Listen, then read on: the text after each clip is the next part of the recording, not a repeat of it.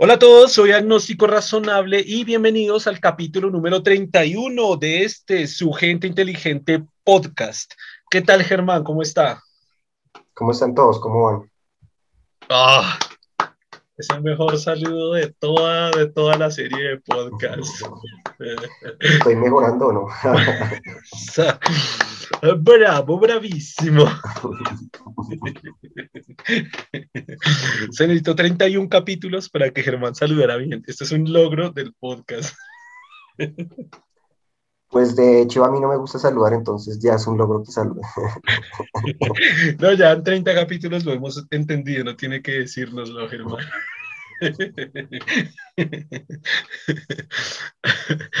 Eh, ok, el capítulo número 30, teníamos nuestro invitado José, un médico que está haciendo una investigación en PhD, está haciendo su PhD, está haciendo una investigación para la tesis de su PhD. Lo pueden encontrar con ella, hicimos un video, el cual tiene varios clips en el canal. y lamentablemente en el capítulo 30 pues estuvo de, invitado, pero se le cayó la red y tuvo problemas, no pudo volver. Sin embargo, nosotros pues eh, desenvolvimos el tema con el que comenzamos a hablar, me parece que, que, por lo menos lo desarrollamos eh, ampliamente. No, eh, si lo quieren ver, bueno, pues ahí está el capítulo 30. Sin embargo, para el capítulo de hoy me quedó un tema pendiente del capítulo 30 que quiero traerlo aquí para leerlo, para analizarlo, para hablar sobre el tema y es una palabra, un concepto muy famoso teniendo en cuenta lo que hablamos en el capítulo 30. Para dar un poquito de contexto, lo que hablamos del capítulo 30 era básicamente sobre mm, la meritocracia en cuanto a los, a los la gente pobre y a la gente rica y el papel de la educación en todo esto. Así que analizamos un poquito esto. Ok, vamos con la palabra y el concepto clave que me interesó ver, que no sé mucho de él, la verdad tengo acá un artículo para leerlo y analizarlo acá entre todos, que se llama el educacionalismo. Ya, ya prácticamente muchas cosas de las que hemos hablado en el capítulo anterior tienen una palabra y se llama educacionalismo.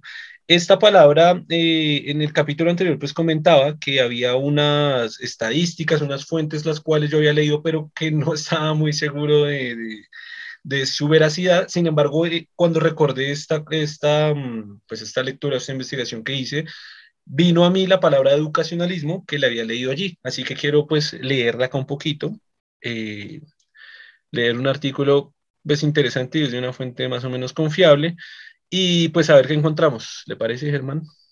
Sí, miremos a ver qué. ¿Qué es el educacionalismo? La sutil forma de discriminación que nos marca desde niños. El nivel educativo de las familias, a menudo relacionado con la situación económica, es una fuente de discriminación en la escuela, pero a diferencia del racismo o el sexismo, pasa muchas veces desapercibido. ¿Cómo surge y qué consecuencias puede tener? Comencemos. La primera vez que, no sé cómo se pronuncia esto, Lance Fusarelli puso, en pie en un puso un pie en un campus universitario, se sintió rodeado de gente que parecía saber más que él sobre sociedad, urbanismo y todo lo que era diferente. Él atribuye esas diferencias a su educación. No creció en la pobreza, sino en un pueblo de clase trabajadora de una pequeña zona rural de Pensilvania, Estados Unidos, pero fue el primero de su familia en ir a la universidad. Su madre se quedó embarazada y tuvo que abandonar la escuela y su padre trabajó en una mina de carbón desde la adolescencia. Vivió en un entorno en el que pocos estudiaban más allá de la secundaria.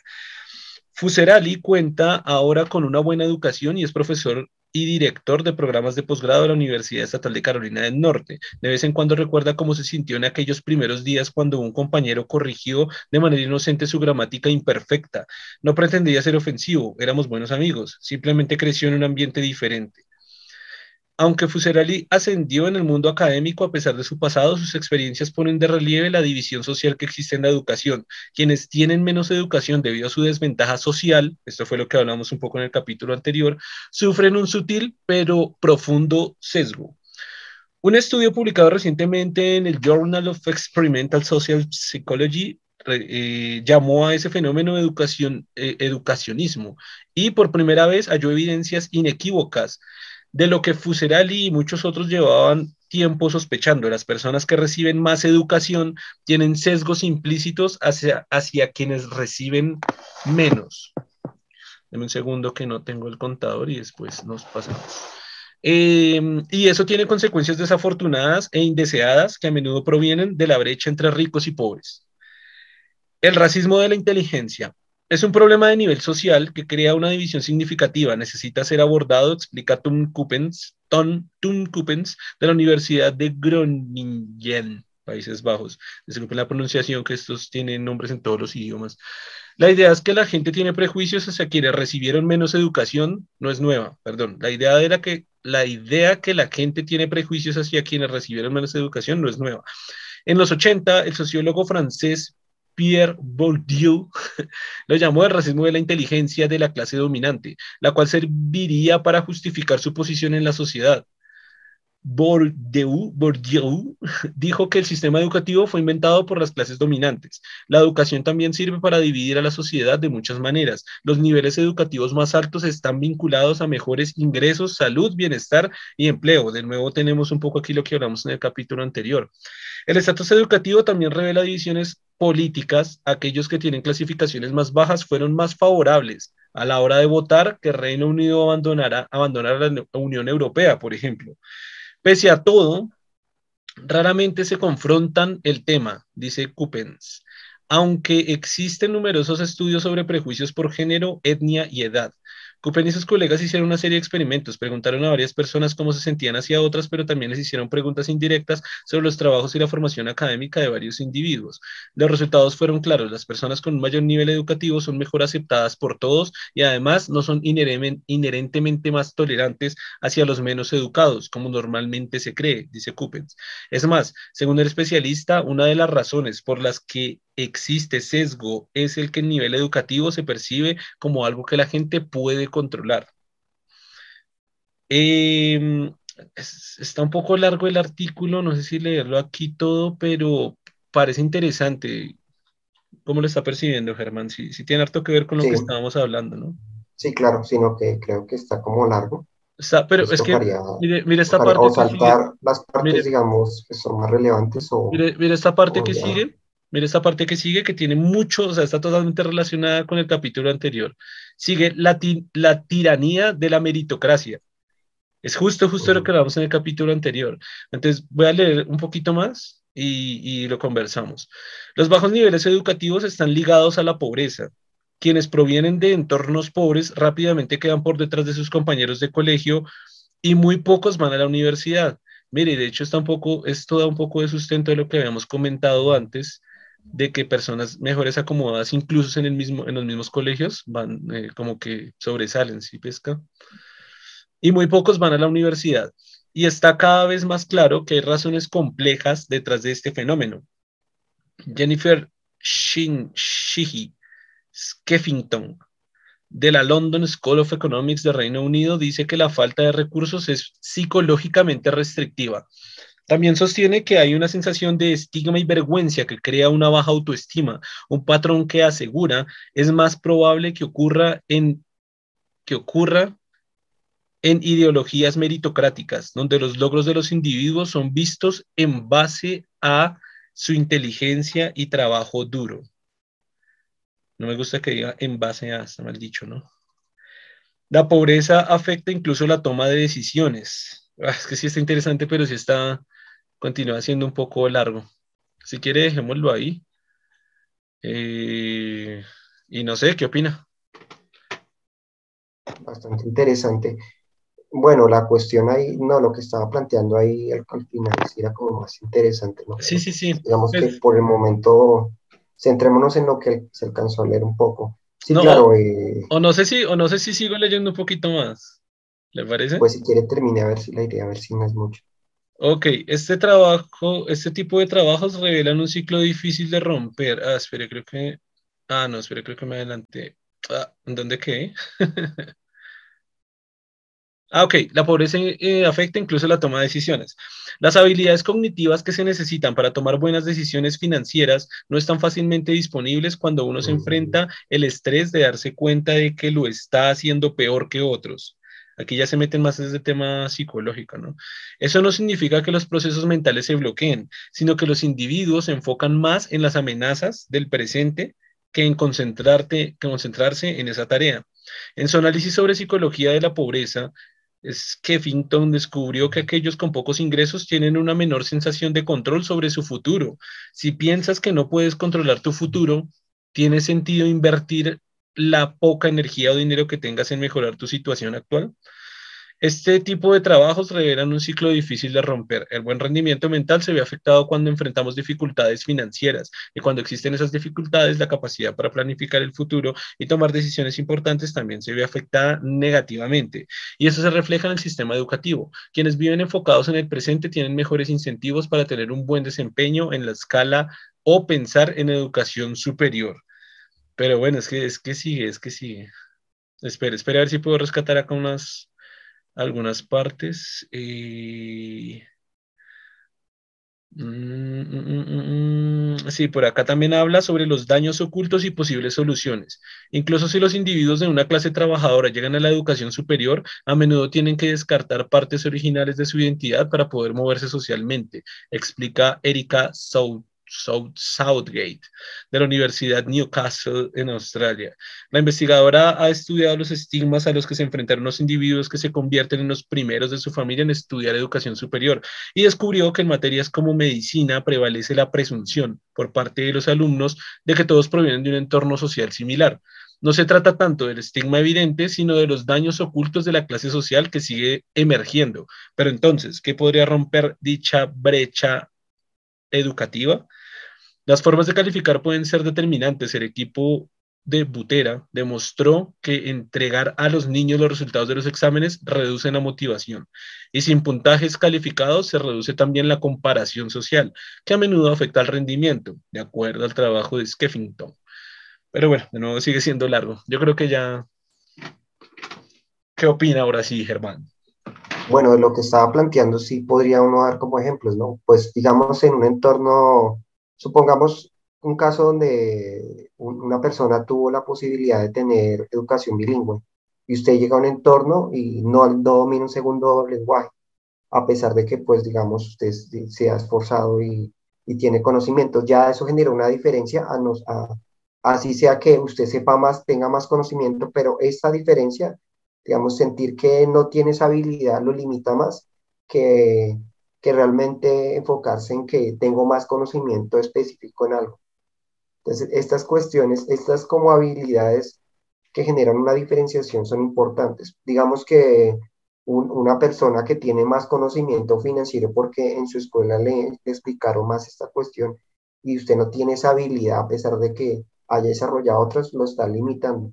Y, y si su entorno en general lo domina, pues usted se va a sentir eh, excluido y obviamente, no sé si puede decirse matonía, pero por lo menos un poco puede ser hasta ridiculizado en el sentido de que le van a decir como así que usted no, no sé, no domina, eh, no sé, inclusive un software específico que se supone que ellos sí pudieron trabajar o, o un lenguaje o una, segunda lengua. Estas cuestiones que, que son muy propias entre diferentes escuelas, entre las privadas y las públicas, por ejemplo, son determinantes en el sentido de que va a sentirse discriminado en este sentido. El otro es lo que él plantea de la cuestión ya del entorno de privilegio, ¿no? que habla con, en el caso de la medicina, donde usted pues va a decir, no, es que mis padres fueron médicos, o sea, va a demostrar que usted en su entorno tuvo una mejor educación que esta persona que está entrando y que, digamos, puede ser que sea la primera persona en la familia que logró estudiar y, llegar a una educación superior. Todos esos limitantes, claro, determinan, este, digamos, son obstáculos que finalmente pueden llevar a, la deserción de la persona o, o, a sentirse aislado socialmente. Y lo van a limitar, lo van a, lo van a volver, lo, le van a generar el pensamiento de que usted es menos competitivo, que usted vale menos.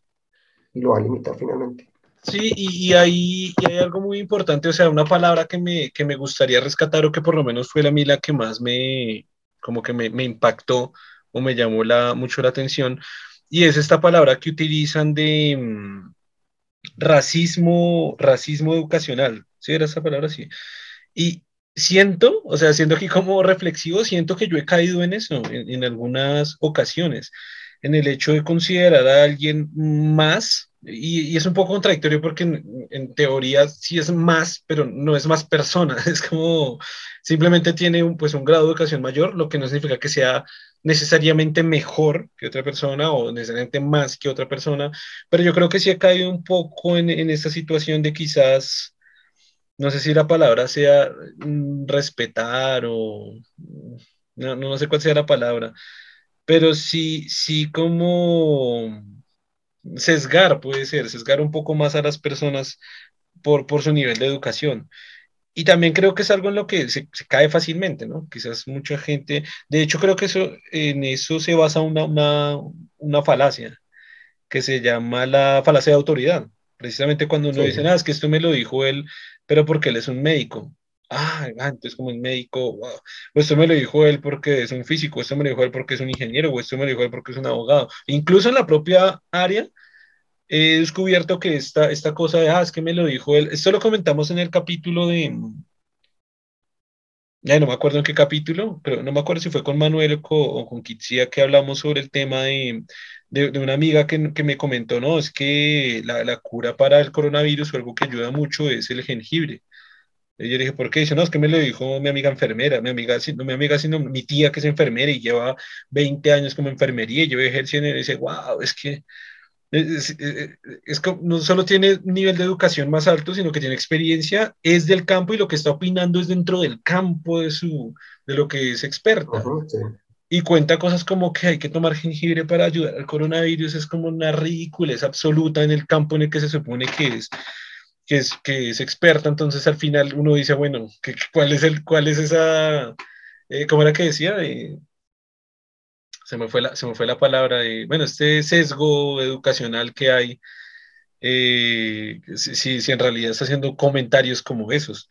Pero me impresionó mucho ese concepto es por eso, porque sí creo que es algo que se repite mucho en, en la sociedad. Y además quiero rescatar algo que eso lo mencionó usted en el, capítulo 30, y usted dijo, hay, algo que también, con lo que también tienen que luchar las personas que van a, mm, con diferentes clases sociales, y es precisamente, usted, mismo lo dijo, enfrentarse a esta a este, sí, a este, a este entorno que pueda generar ese, ese tipo de bullying o ese tipo de, que me, como esa crítica social.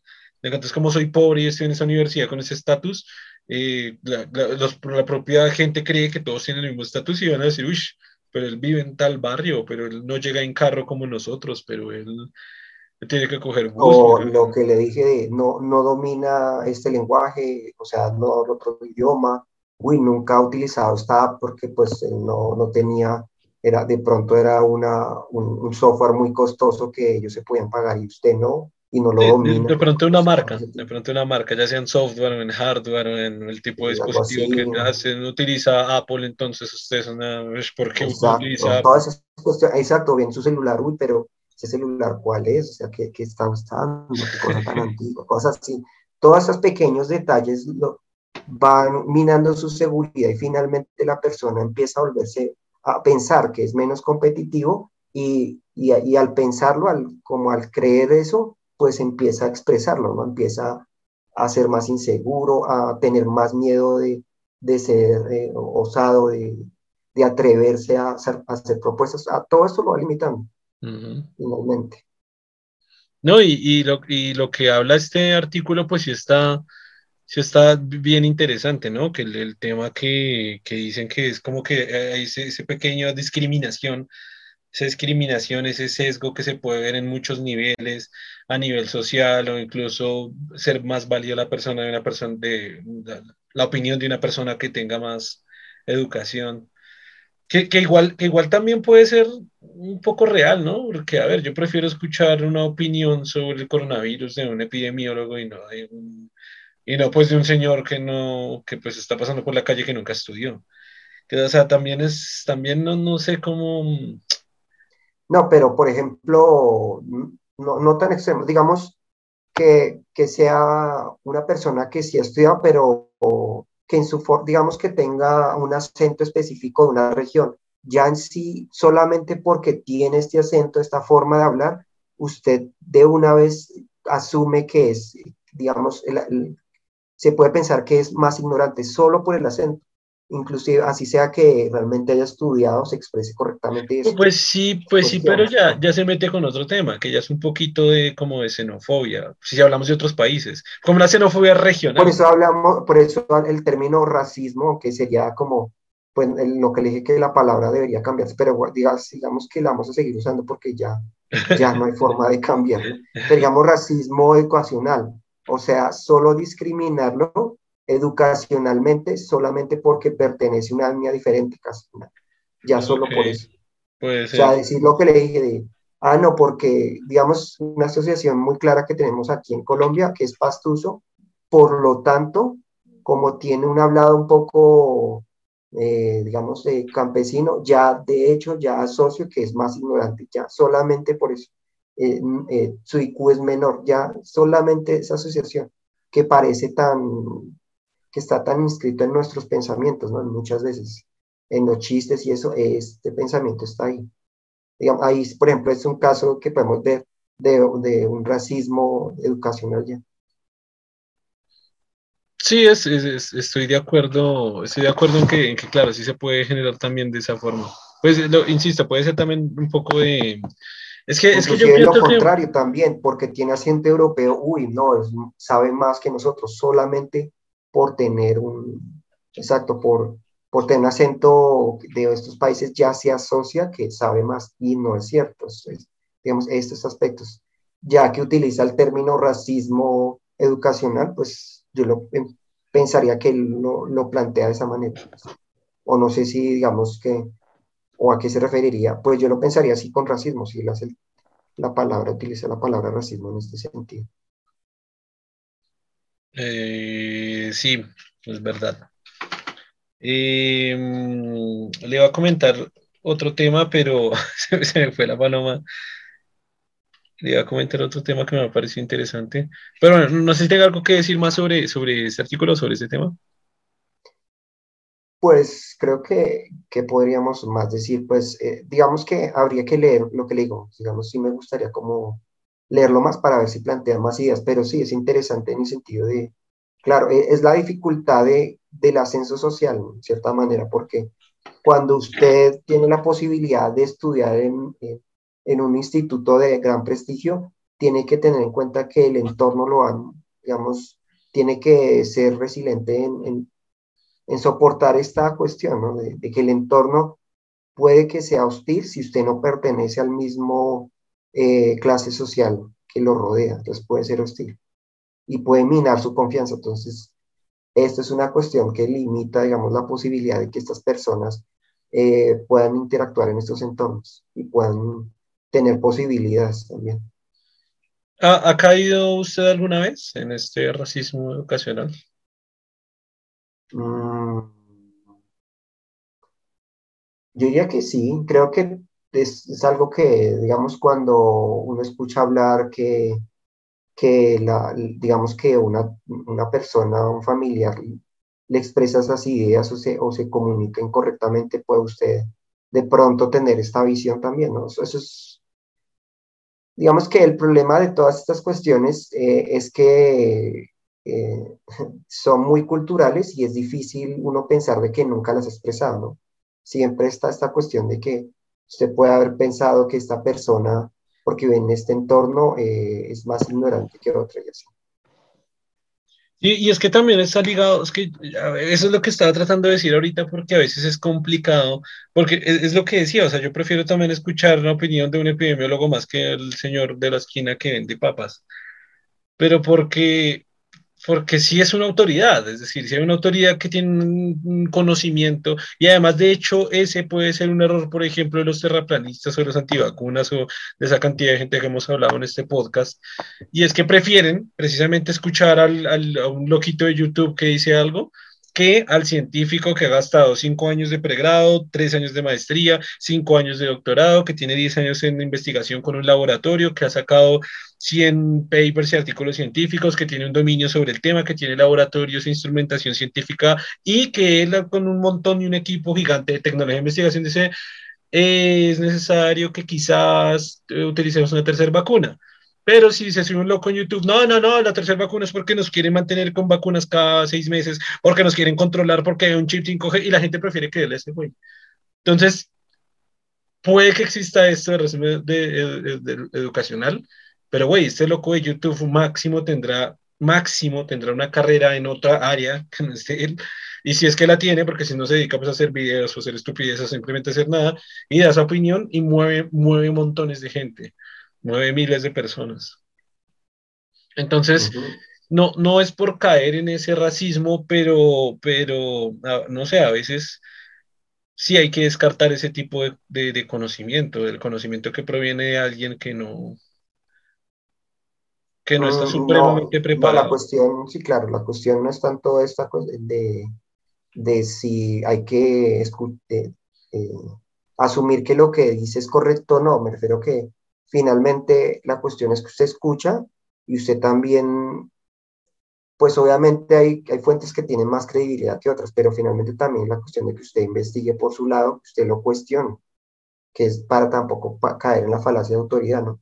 Si una, la persona lo dice, interesante, yo lo investigo por mi lado, miro qué tanto, trato de entenderlo bien y, y cuestionarlo, ¿no? Porque la idea tampoco es, solo porque lo dice una autoridad, eh, tomarlo como cierto, y creo que en ambos aspectos es igual. O sea, el problema también de los de estas cuestiones de, de estas burbujas de información y de los terraplanistas y todo esto es que aceptan es, no importa si es esta una autoridad, ¿no? Porque inclusive lo que se, se comentaba de que traen a personas que supuestamente sí tienen estudios a decir lo mismo. Y entonces le creen porque supuestamente esta persona dice que tiene ciertos estudios. No sé qué tan correcto sea, pero digamos que ahí también cae en la misma falacia de autoridad en el sentido de, suponiendo que sí sea cierto, que esta persona que afirma que la Tierra es plana también tenga estudios y, no sé, sea un, un catedrático también.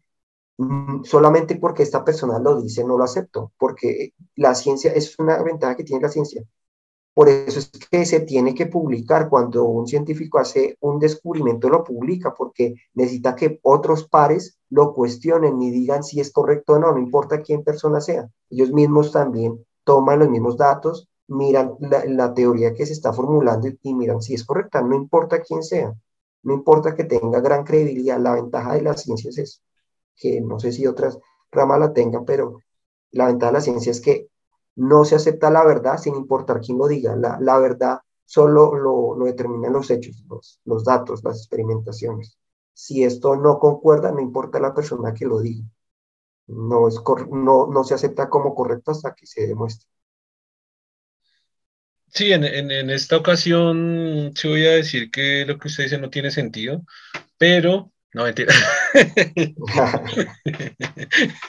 no, mentiras. En esta ocasión estoy bastante de acuerdo con usted. Estoy de acuerdo, sí, con todo lo que dice. Muy de acuerdo. Eh, yo diría, pues con base en lo, que, en lo que estamos hablando, que la base se encuentra entonces en la investigación o en el proceso de investigación.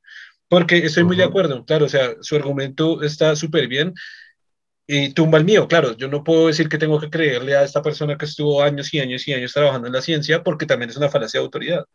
Pero entonces pienso que el punto clave es la investigación y el proceso investigativo, es decir, tengo que escuchar a esta persona que lleva 30 años en, en un laboratorio en ciencia y también tengo que escuchar a este loco de YouTube que, que, se puso una bata y se puso a hablar estupideces, pero que en ese momento pues no sabe qué es estupideces porque pues tiene que validarlo. Y de ahí que se haga un buen proceso de investigación, porque entonces el argumento que iba a utilizar eh, para, para contraargumentarle a usted era Claro, el problema es que esta persona que es terraplanista se pone a investigar y lo que hace es encontrar un montón de información que apoya el terraplanismo y se vuelve terraplanista. Pero entonces me, me contraargumenté mi contraargumento es como que, de, que, de que yo dije, ok, pero es que si estamos hablando de investigación y de un buen proceso de investigación, no se va a quedar mirando solo a los locos que apoyan el terraplanismo, terraplanismo a, los, a los grupos que apoyan el terraplanismo, sino que va a decir quién es la gente que está detrás de los que, de, los que hablan de este terraplanismo, cuáles son sus publicaciones, cuáles son sus fuentes de investigación, cuál es su bibliografía, cuál, es el proceso investigativo, matemático, químico eh, que, que, lleva a esa investigación y también mirar el del científico que lleva 30 años cuáles son sus publicaciones, cuál es la bibliografía que él utilizó, cuál es el método investigativo, cuál es en, el, en, qué, en qué ciencias, ramas de la ciencia se basó, de nuevo, matemática, química, biología, geología, y hacer un contrapeso y decir, ok, esta la descarto porque es que es ridícula, aunque me pongan planteamientos matemáticos y de geometría, se caen, si, si el nivel de profundización de investigación tiene que llegar al fondo, al punto de establecer que se caen, porque se caen.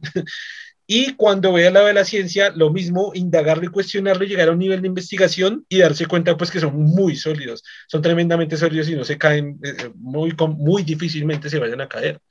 Entonces, entonces pienso que el punto clave está en el proceso investigativo y en la investigación. El método científico se generó, digamos, el objetivo era ese, tener algo que, tener un, como una metodología, o sí, que, que garantizara, eh, bueno, garantizar, no, que, que, nos diera una herramienta que permitiera siempre llegar a la verdad. Entonces, este método se ha aplicado en la ciencia y por eso la ciencia, digamos, cada vez digamos, es una de las ramas que más se acerca a la verdad, a entender muy bien la realidad, porque este método es un método, mm, bueno, no digamos, un método muy bueno para, porque perfecto, no, no, no, no es un método muy bueno para descartar la... Eh, eficiente, un método eficiente. método eficiente. Para descartar las ideas incorrectas y para descartar los errores, porque obviamente también los científicos pueden tener ideas que son incorrectas, porque pues es igual, para eso está este método, para eh, darle una cierta garantía de que sus ideas van por buen camino y son correctas. Eh, quería hablar, antes usted habló, eh, ahí fue donde se me fue la paloma, fue algo que yo, pero ya volvió la paloma, ya la paloma regresó. Ah, usted hablaba, está hablando de los pastuzos para el tema de Colombia. Eh, quizás, bueno, ya usted lo explicó, pero sí, en, Colombia hay una región del sur del país que tiene un acento pues particular, es quizás un poco mm, más lento que el nuestro, y se hacen asociaciones absurdas y estúpidas al nivel de conocimiento de esas personas por su acento, lo cual es una asociación pues totalmente ridícula. Y acá está este bonito tema del que quiero hablar y es el tema de los estereotipos. Esto es un estereotipo. Este tema de los estereotipos me encantó, hice, hice una investigación en el tema hace varios años me gustó mucho lo que encontré, los resultados que encontré y lo, que averigüé sobre el tema. Y me, me puse a pensar por qué, o sea, mi conclusión fue que los humanos, a los humanos nos encantan vivir con estereotipos. Estamos llenos de estereotipos para un montón de cosas. Y, por ejemplo, ese de los pastuzos es un estereotipo, pero yo lo llevé más a nivel cuando comencé a, viajar, más a nivel internacional y ver este tema de que hay un ejemplo que yo cuento muchas veces y, y no lo he dicho ni en el canal, ni en el YouTube, ni en ningún podcast, así que lo voy a decir acá. Y es ese estereotipo, que es un estereotipo más de los colombianos, el tema del estereotipo de los colombianos con la cocaína, la asociación que hay entre esos dos, y me puse a preguntar y indagar por qué, o sea, por qué estaba sucediendo esto, eh, cómo sucede, por qué se genera, por qué es algo tan global. Entonces, yo voy a Japón y digo Colombia y él dice cocaína, y voy a Estados Unidos y digo Colombia y dice cocaína, y voy a Argentina y digo Colombia y dice cocaína, y voy al país que se me dé la gana y digo Colombia y dice cocaína, y yo digo, wow, es un estereotipo tan, tan, tan marcado que en el caso de Colombia es un estereotipo pues muy muy negativo, es horrible, y esto lo he tratado de explicar a muchísima gente de, de otros países cuando entablamos la conversación y cuando tengo la oportunidad de podérselo explicar, y es que el estereotipo es horrible, es porque esto entra con una connotación social, política, eh, de violencia, de sangre, de heridos, de crisis, de pobreza, de miseria que hay en la nación. Hay otros estereotipos que no dañan tanto. Por ejemplo, me acuerdo de, mm, hablando con chilenos, me hacían la asociación de, de, como que acá también hay estereotipos y dicen que el chileno es ladrón.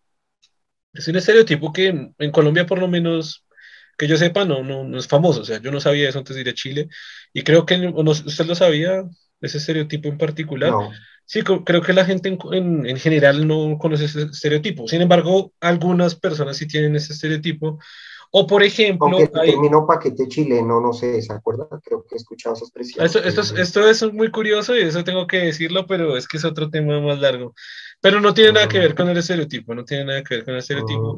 O por ejemplo, hay otro estereotipo, igual ahorita más tarde si me acuerda, lo, lo hablamos de un poquito. El otro estereotipo que es eh, famoso es el, es, es a nivel así como internacional más o menos, es el de la Asociación de Españoles, casi como la asociación que hacemos nosotros con los pastuzos, como de tontos o estúpidos. Y es una asociación que tampoco está en Colombia, es un estereotipo que tampoco se conoce, casi nadie lo conoce en Colombia. Sin embargo, me di cuenta que en México lo conocen, me di cuenta que en Chile, en, Argentina lo conocen, y creo que una parte de Chile o algunas personas con las que hablé de Chile también lo conocen. Entonces está raro. Y no son los españoles, es que es complicado, porque no son los españoles, sino es de una región de España que es Galicia, que dicen que los gallegos son como tontos y hay chistes de que son muy ah, pero, pero en estas regiones le dicen gallego a todo español. El que sea español es un gallego. Por lo tanto, pues todos los gallegos, o sea, todos los españoles se tendrían como que son tontos. Pero, pero, pero, bueno, en fin, a, lo que quiero, a lo que quiero hablar es que hay estereotipos que, que, pueden ser feos, pero no son tan dolorosos como el tema de Colombia con la cocaína. Hay gente que por hacerle, por, por la cocaína, que generó pues, un tema de narcotráfico, de, de, de narcotraficantes, asesinos, eh, secuestros, bombas, que eso genera un tema de guerrillas, eh, que eso genera un tema de paramilitares, que eso genera un narcoestado. Entonces, esa asociación que suena chistosa de que hay Colombia cocaína, literalmente usted le puede estar diciendo, una persona puede estarle diciendo un chiste a alguien que perdió a su madre, a su padre, a su hermano, a su familia, que perdió tierras, que lo desplazaron, que lo amputaron una pierna, que perdió. Entonces el estereotipo me parece muy pesado, muy grave para el tema de Colombia. La gente de afuera cree que es un chiste y cree que todos los colombianos nos morimos de risa cuando nos dicen eso, porque siempre lo dicen en forma de chiste, pero o creen que puede ser negativo hasta cierto grado, pero bueno, es, muy, es muy negativo. Y esto no es lo que quería decir, está hablando de los estereotipos, pero bueno, ya que lo dije, pues también lo digo para las personas que nos están escuchando de otro país, sobre todo en Alemania. para, para, que el que no entiende esta parte, hace dos capítulos dijimos que en, en las plataformas de podcast alemán es el país que nos, más nos está escuchando. No sabemos si son latinos que están metidos allá o alemanes que están practicando su español. Sí, o españoles, no sé qué les parece curioso. En fin, el caso es que, bueno, ya también quería decir eso, y me metí por un tema hablando del otro, pero bueno, el caso es que me puse a, averiguar este tema de los estereotipos y resultó que es un tema de, casi que lo puedo decir en términos de pereza mental. Es algo que, que hace la mente humana automáticamente como una forma de pereza mental. Me puse a, a ver este, el inicio de los estereotipos a nivel como evolutivo y resulta que ha sido una estrategia útil para todos los, los, seres humanos casi que para evolucionar. Es decir, fue útil en su momento, pero pienso, pienso, o sea, muy fuertemente que eso debería ser eliminado y borrado en la actualidad, porque es que ya casi está siendo impráctico. Pero entonces, ¿qué pasaba en las asociaciones antiguas? Cuando venía alguien, no sé, comunidades tribales, y estaba en mi lugar con mi sociedad y aparecía alguien raro, desconocido, eh, no sé, que lo vi que atacó a alguien de mi tribu el estereotipo era excelente para decir, ese, esa, esa persona de esa población, vamos a ver, del pueblo X, todos los del pueblo X son violentos y hay, que matarlos y hay que defenderlos, hay que tener cuidado. Y la asociación era más o menos útil, porque entonces, cada, más o menos útil, ¿no? Porque cada vez que se ve alguien con esas características de ese pueblo, ya sea por color de piel, ya sea por altura, ya sea por acento, ya sea por lo que sea, hay que atacarlo. Entonces era una pereza mental que era útil para sobrevivir, es decir, era muy peligroso ir a investigar la persona y decir, ah, no, son personas diferentes y cada uno tiene un nivel intelectual y cada uno, y usted cómo se llama, y usted no. En esos tiempos, si usted ponía a hablar con alguien, pues lo mataban porque sí podía ser una tribu peligrosa para la suya y podían matarlo, podían extinguirlo, podían quitarle alimento, etcétera. Es decir, si vean a alguien que estaba cogiendo su alimento, es decir, todos los de ahí ya son malos y son estúpidos y son violentos y son, o lo que sea, el estereotipo que sea.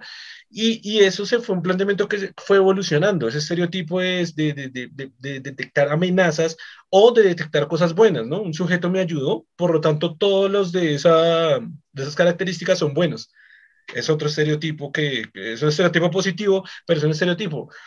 ¿Qué pasa? Eso se volvió útil, pero entonces está sirviendo, eh, está, está, afectándonos, pienso que está afectándonos actualmente, porque creo que eso es lo que genera a veces xenofobia, lo que genera racismo, lo que genera machismo, lo que genera muchos problemas sociales. Y vuelvo ahora sí por qué hable ese tema de la cocaína y los colombianos. Cuando se da esta asociación por sin noticias, películas o Hollywood que se ha encargado de difundir ese estereotipo, hacen esta asociación común de, ok, de, de Colombia el estereotipo es eh, cocaína, pero no se detienen un poco a pensar entre las, entre las grandes diferencias, diversidad cultural que existe, para no tener, no hacer como unos estereotipos como sí, tan absurdos o tan tontos. Y a veces esa pereza mental hace que precisamente se haga ese desconocimiento o, esa, o que, no se, que, se, que se construya una barrera de ignorancia brutal en la cual ni siquiera se, se, atreve a pasar a leer sobre esa comunidad, a mirar qué es lo que está pasando, sino simplemente se clasifica un grupo de personas grandes dentro de una característica, o sea, coger a un grupo de personas, un conjunto de personas, ponerle una etiqueta a eso, ¡pum! Siguiente. ¿Qué vamos a hablar de lo siguiente? Entonces, a los negros. Entonces, como es negro, en, por ejemplo, en Estados Unidos, ¿no? Negro, ladrón. Entonces, negro, ladrón, ¡pum! Todo lo que es negro es ladrón. Siguiente. Uy es una pereza mental horrible, o sea, ¿por qué no lee? ¿Por qué no se intenta de, de, de, ver estadísticas, de ver? Es lo que está pasando, que eso lo hablamos con, con, con, con Camila, que estuvo acá en el podcast, lo que hablamos de la xenofobia, cuando yo decía, no, es que los venezolanos en Colombia están robando, están matando, están atracando, güey, ¿por qué no va y mira estadísticas y lee, se da cuenta que son la minoría de venezolanos, que son un grupo muy pequeño, que no son mayorías, que no hay, que, está malo descalificar y tratar mal a una persona simplemente por estar encerrado en los estereotipos? Y ahora sí trayendo una conversación con lo que usted decía, ¿no? Es como clasificar un acento en un estereotipo, se, se reúne un conjunto de gente, se pone una taquita estúpido, y se deja ya, siguiente. Es una forma de, de, pensar como tan absurda, tan... O lo que usted decía, tengo un extranjero, alguien que habla así un poco enredado, y eh, lo que, por ejemplo, a veces habla Yokoi Kenji, ¿no? Entonces es que el japonés es muy inteligente. Y ya, los japoneses inteligentes, ¡pra! siguiente no, ni siquiera se para un poco a pensar la diversidad cultural, de inteligencia, de coeficiente intelectual, de estudios, de un montón de cosas que determinarían y ayudarían, pienso, que a, entender más a la gente, a la población. Es decir, eh, la capacidad de entender a otro grupo poblacional que es diferente al mío, pero que, que se presentan muchas cosas y a veces eso evita que ya, ah, él es colombiano, es bueno para las drogas, eh, eh mata, asesina, y yo ni siquiera voy a saludarlo, ni siquiera voy a, o sea, incluso está, hay un impedimento de riqueza cultural. Es decir, yo ni siquiera quiero acercarme a esa persona. Digamos que siempre hay simplificaciones, porque, digamos, eh, hay que decir que para entender el mundo sí se necesita como simplificarlo, como entonces uno de los esquemas fue darle categorías y lo vemos desde, el, desde la primaria, cuando le dicen existen árboles y animales, y, inclusive árboles, animales y hombres, o sea, ya nos sacaron de ahí. Y existen estas simplificaciones. Digamos que nos acostumbramos a que tenemos que categorizar, pero la categorización es simplificar, es quitarle tantos, tantos elementos al, al elemento que prácticamente quita toda la diversidad y no entender que tenemos que pensar en espectros, en cosas conjuntas, pensar en conjunto, como si es cierto que la, la, abstracción busca siempre la simplificación, pero hay que tener cuidado de, de no llevarlo a extremos, porque pues sí es cierto que nos han enseñado mucho y la educación está enfocada en como en categorizar, en simplificar, en ver que las cosas son así nomás y no verle más, más aspectos pero cuando, sobre todo cuando interactuamos, debemos, o sea, cuando nos vemos a nosotros, debemos entendernos en conjunto, debemos entender que tenemos todo un espectro de, de, la realidad es todo un espectro de, de fenómenos que están ocurriendo, entonces, digamos, ese, ese entendimiento es importante y sobre todo en esos aspectos. Pero digamos, la cuestión que también veo es que nos vemos como extraños, o sea, nos categorizamos y al categorizarnos ya somos diferentes, porque somos colombianos y si quiere el caso venezolanos, no, ya no somos, ya no pensamos, somos humanos, ya, no, ya de alguna forma es como si ya esa persona por tener esta categoría ya salió de ese aspecto, entonces ya al verlo así ya lo vemos como un extraño, entonces cuando entra a nuestro territorio ya es un extraño, no lo vemos como el otro, como, como otro humano que que finalmente si usted lo simplifica, si usted, o sea, si usted va al, aspecto, somos eh, finalmente, somos personas comunes corrientes que interactuamos, somos humanos que interactuamos. Que nos pongamos categorías es el problema, que, que nos, esta cuestión de categorizarnos nos separa, nos hace vernos como diferentes. Entonces pues ya lo que... Pues es que yo, o sea, yo, yo veo una diferencia importante entre lo que es categorizar, la categoría o categorizar y el estereotipo. Porque sí es cierto que sí, obviamente tenemos que categorizar todo como para entender mejor el mundo. La diferencia, o sea, la diferencia tremenda radica en que el estereotipo está lleno de características que son erróneas de un grupo de personas, mientras que la categoría no. La categoría dice lo que usted, en el ejemplo que usted dice, árboles.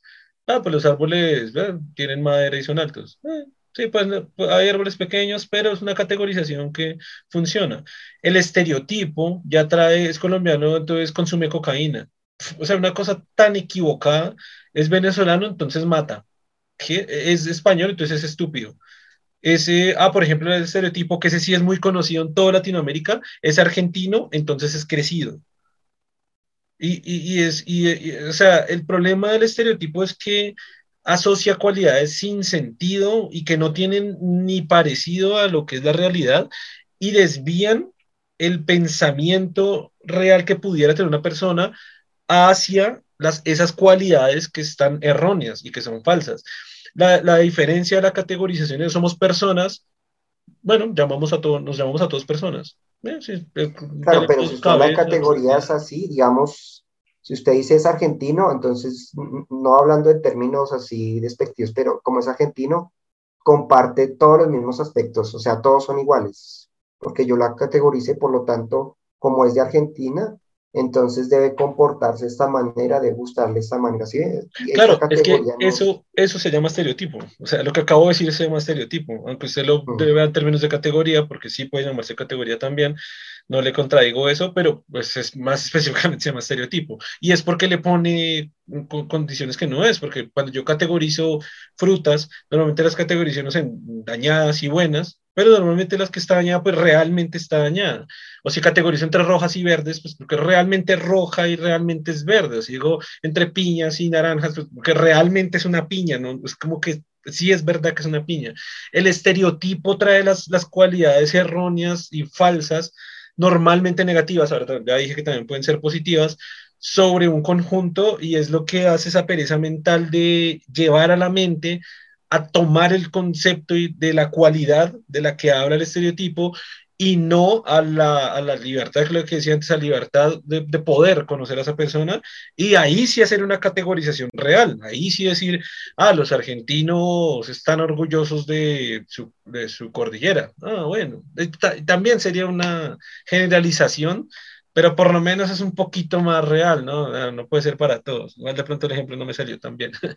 Pero, pero, bueno, el tema del estereotipo sí es diferente. Sí, o sea, sí, de todas maneras, sí es necesario una simplificación, porque en el sentido de que si usted va a escribir, eh, digamos que usted quiere escribir cómo es en general eh, una, la, la, persona de una cierta etnia, entonces sí tiene que tratar de encontrar elementos comunes, pero es probable que hay elementos que no todos los van a compartir, pero digamos que sí hay una cierta simplificación.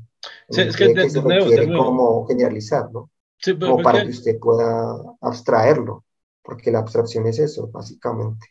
Pero, o sea, repito, nuevamente, o sea, la categorización, lo que usted está hablando es de categorización, por ejemplo, de una etnia.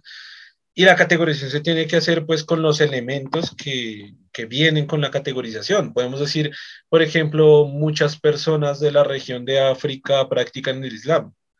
Primero que todo dije muchas.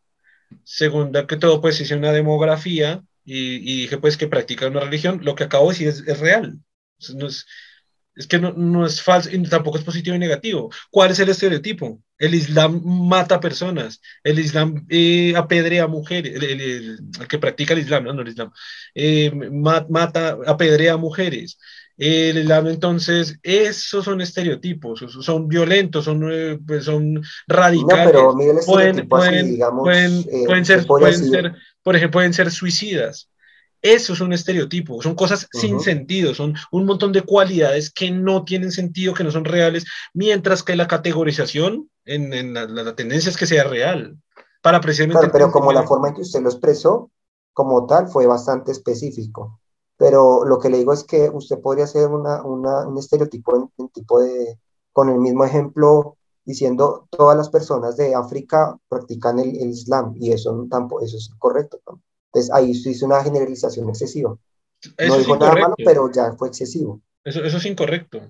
Exacto, fue incorrecto. Y ahí está, sería, se está expresando un estereotipo. Y sería una no, el otro caso es más extremo porque... Sería una mala categorización. sí. Que sería un estereotipo. Es que de nuevo, es que me estás apoyando el argumento, claro.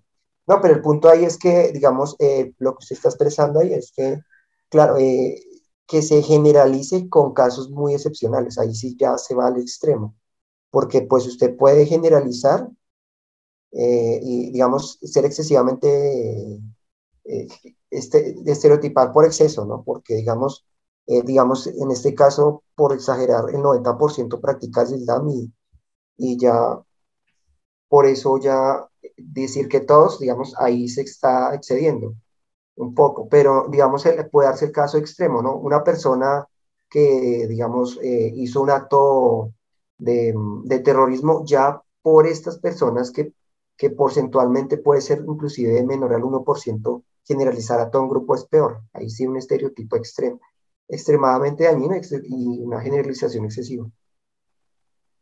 Sí, pues, pues, pienso que esta vez está, o sea, metió fue otro término, porque está hablando ya de generalización. Que de, nuevo, sí, sí comparte, está correcto en lo que usted dice, pero desde la perspectiva de la generalización. Ya el estereotipo es como más específicamente, prácticamente que si, prácticamente que si yo hablo de la cualidad, ya sé cuál es el, cuál es la persona. Entonces, yo sigo en un país cocaína, ya, ya es colombiano. Es que, o sea, el estereotipo está tan negativo y tan unido y tan falso que ya casi que se puede reemplazar uno por otro, ¿no? En cualquier parte de Latinoamérica llegó quienes son los más crecidos, a los argentinos.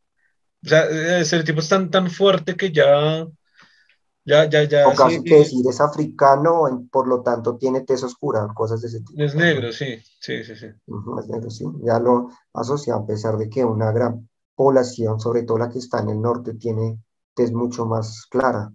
Sí, y, hay bastantes tonalidades de tez. Y, al sur, al extremo sur también, también africano, la mayoría son negros. O la típica, que en esa sí caen muchos, si, si de pronto no caen en las anteriores, seguro que esas van a caer, y es cuando ven a alguien de ojos rasgados y dicen, ah, el asiático, es que, o claro, los asiáticos son así.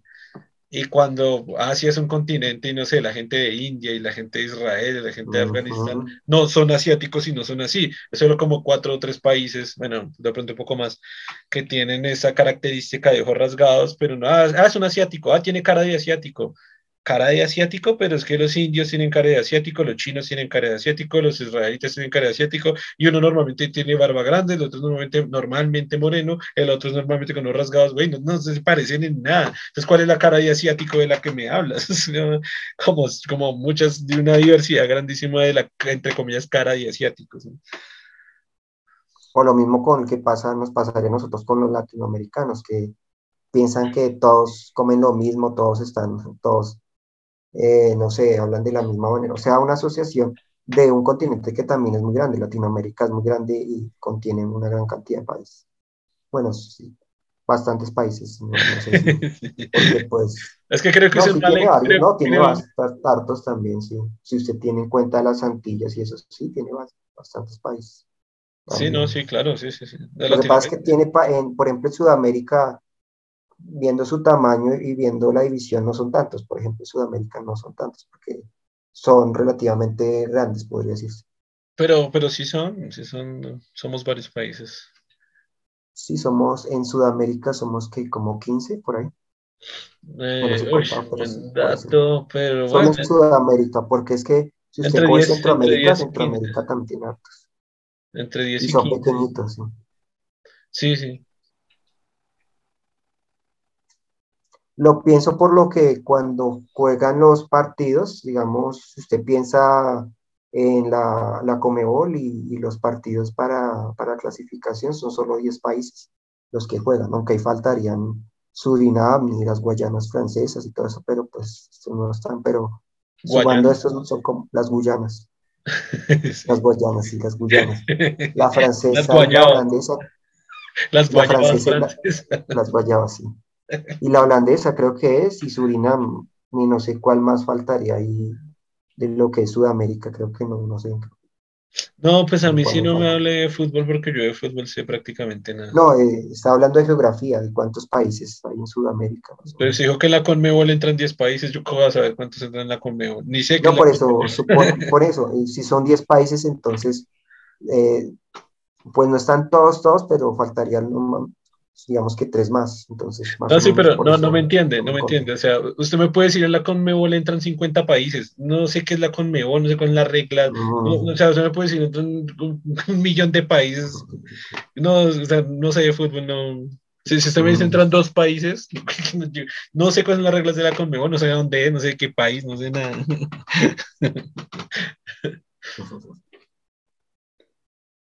Y bueno, sí. Y bueno, quería decirle una noticia con la que igual podemos cerrar, que me, que me gustó. Me- Mire, hasta, hasta me emocioné por, por mostrársela. Ay. Ah, pero ahora tengo que buscarlo. Pues. Es que la, la tenía, la tenía abierta en algún lugar. Bueno, vaya, cuéntenos algo mientras la busco. Ah, bueno, eh, pues si quiere que lo contextualice la Comebol, es, la, es el grupo que de la, el- ¿cómo se llama? La comunidad de fútbol que agrupa a todos los países de Sudamérica, excluyendo la- las Guyanas francesas, las que le dicen Surinam. Entonces, digamos que Ah, en esta participan todos los países, aunque lo que le dije que estas tres no, no participan. Y, y entonces, que es todo Sudamérica, eh, y tiene 10, solamente hay 10, 10 selecciones, o sea, una por cada país. Entonces, más o menos haciendo la cuenta lo que le dije de que son 10 países porque son ahí, y le sumaría los tres que le digo que no participan, que son las Guyanas y Surinam, entonces, pues, pues en esa, que y en esa Conmebol, o sea, eh, entran todos, excepto esos tres países, entran todos los de. Latinoamérica, de, perdón, todo Sudamérica. Sudamérica, Sudamérica, sí. Ah, ok. Entonces, pues así más o menos saqué la cuenta de cuántos países hay. Pues hagamos la cuenta rápido, solo por molestar. Podemos googlearla, pero quiero hacerla, quiero el reto mental. Colombia, Venezuela, Ecuador, Perú, Brasil, eh, Bolivia, Paraguay, Uruguay, Argentina, Chile, Sí.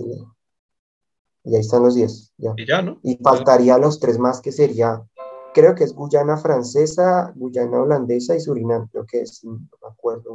Para no- mí, para mí los europeos no cuentan. Latinoamérica libre y unida por siempre. No, mentiras. No, no, mentiras, pero sí, sí, me, es un bonito Creo que hay sueño, es un 13 bonito más o menos, pero sumando estos tres creo que son 13. Pues, eh, pues sí, pues el conté 10 de rapidez, estoy bien de geografía. Sí, entonces sí son 10. eh, O sea, no pero ahí, no se me escapó ninguno, espero que no se me haya escapado ninguno. En cambio, pues si usted va más, por eso le digo que sí son hartas porque pues ahí solo son 13, pero si usted va a lo que es Centroamérica y sobre Güey, todo en Centroamérica, Antillas, en Centroamérica siempre me pierdo, siempre me pierdo. Voy de, de abajo para arriba, está. No, pues siempre esas no me las sé muy bien, Panamá, o sea, está primero Panamá, después está Costa Costa Rica, Rica, luego después está Nicaragua, Nicaragua, Nicaragua, después, Honduras, ok, ahí llegó uno más que yo. Guatemala, vamos Guatemala, cinco, sí. ah, pero ya, Guatemala ya Eh, pega con México. Entonces, eh, México y Belice creo que está ahí, Belice, sí, Belice, pero, pero, güey, le faltó, le faltó eh, Haití. No, pero solo Centroamérica. Ahora sí, vamos a las Antillas, pues ahí sí hay hartas. En las Antillas, pues ahí sí está lo que usted dice, Cuba. Pero espere, o eh, sea, ¿cómo así? O sea, Cu- Cuba y Haití no entran en, en Centroamérica. No lo que pasa es que ahí las Antillas creo que lo, lo, lo manejan aparte, los, en geografía creo que las Antillas, las, las- o sea, está Centroamérica y las, y las Antillas. ¿Y las Antillas son todas las islas que están ahí? Todas las islas están Pero en usted, usted, en Centroamérica mm, dijo México. Sí, Eh, No, ahí está equivocado porque México es Norteamérica. no, México es Centroamérica. México Mire, es. Norteamérica.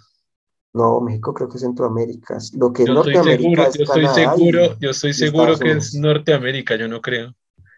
Haga, haga, Pues haga la pasa es que búsqueda. también yo aseguraría que eso es Centroamérica porque Haga, la búsqueda. más- Haga la búsqueda. A ver. Haga el googleo rápido, diga, diga, sí, ponga México, Centroamérica o Norteamérica. Es, es un dato en el que muchos se equivocan. Bueno, entonces miramos a ver. Bueno, mientras tanto yo les cuento que Sigan. Mm, América del Norte, ta, ta, ah, pues aquí decir los países. Eh, sí, sí, sí, sí. Ah, no, sí, tiene razón. sí, pesca.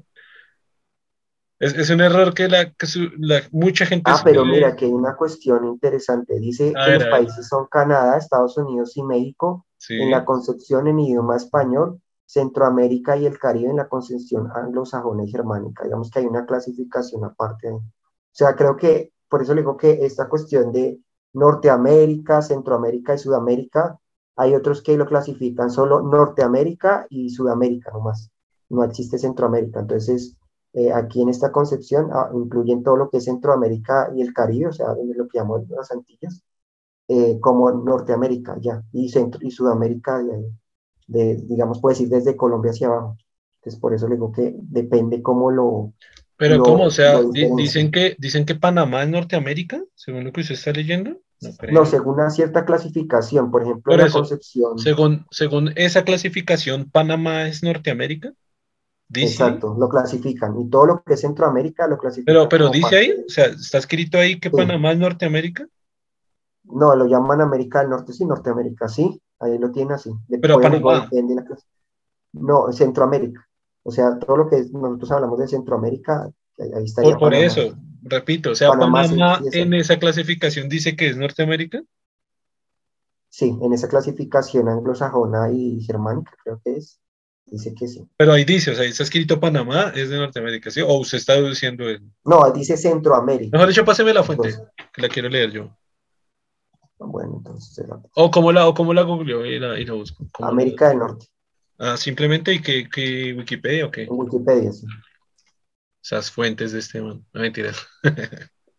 Pues, Dice, América del Norte es un continente del continente americano, no me digo, y considerado por muchos por la diferencia cultural y geológica, ¿dónde leyó? Dice, ¿en qué parte leyó? Ah, países, Canadá, Estados Unidos y México en la concepción de idioma español, Centroamérica y el Caribe en la concepción anglosajona y del Caribe.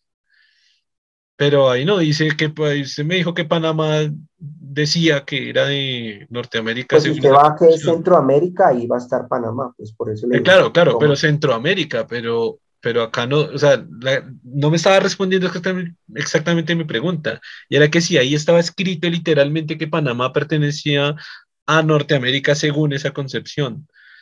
Quiero leer. Pues está, por lo que le digo, si están diciendo que Centroamérica, pues fui a mirar Centroamérica cuál es y ahí está Panamá. ¿Ya? Claro, pero no está escrito. Mi pregunta era que si estaba escrito ahí que Panamá fuera de Norteamérica y no está escrito. Pues no es necesario porque ya cuando dice Centroamérica ya lo... Claro, pero no me respondió eso, me respondió que sí, que sí estaba escrito. No me respondió eso, que no era ah, necesario. Escrito, no, pero sí se concluye ahí sí. Sí, ok, eh, estoy entrando a la fuente oficial de donde sacaron esa información y estoy viendo a qué se refieren exactamente con Norteamérica, pero déjeme ver. Dice, eh, están hablando de Estados Unidos. Eh, ok, acá están hablando algo de Colombia. ¿Por qué están hablando de Colombia? Quiero saber. This cultural division is a very real one, yet Mexico and Central America, including the Caribbean, are bound of the rest of North America by strong ties of physical geography. Is cultural divided by the physical class to North America. Some geographies characterize the area from the southern border of the United States, the northern border of Colombia. Ah, no, parece que sí, porque están diciendo que Honduras lo meten como Norteamérica, que suena bien raro, pero bueno. Sí, es una concepción, porque hay unos que lo que le digo, lo diferencian entre Norteamérica, Centroamérica y Sudamérica y el Caribe. Ok, pero, pero, el caso es que estamos, así como el video este que se hizo viral hace poquito, el caso es que estamos hablando español y en una concepción española, güey. y, y, sí, México es Norteamérica. Mucha gente tiene esa, confusión de que piensan de que México es Centroamérica y no, México es Norteamérica. Pero aquí veo que sí, tiene razón. Canadá, o sea, en, nuestra concepción, en nuestro, en nuestro idioma, por lo menos México se considera Norteamérica. Canadá, Estados Unidos y México, sí son los tres. Eh, pero nos entretuvimos aquí en lo pequeño y estamos hablando de otra cosa. ¿Por qué, ¿Por qué terminamos diciendo eso?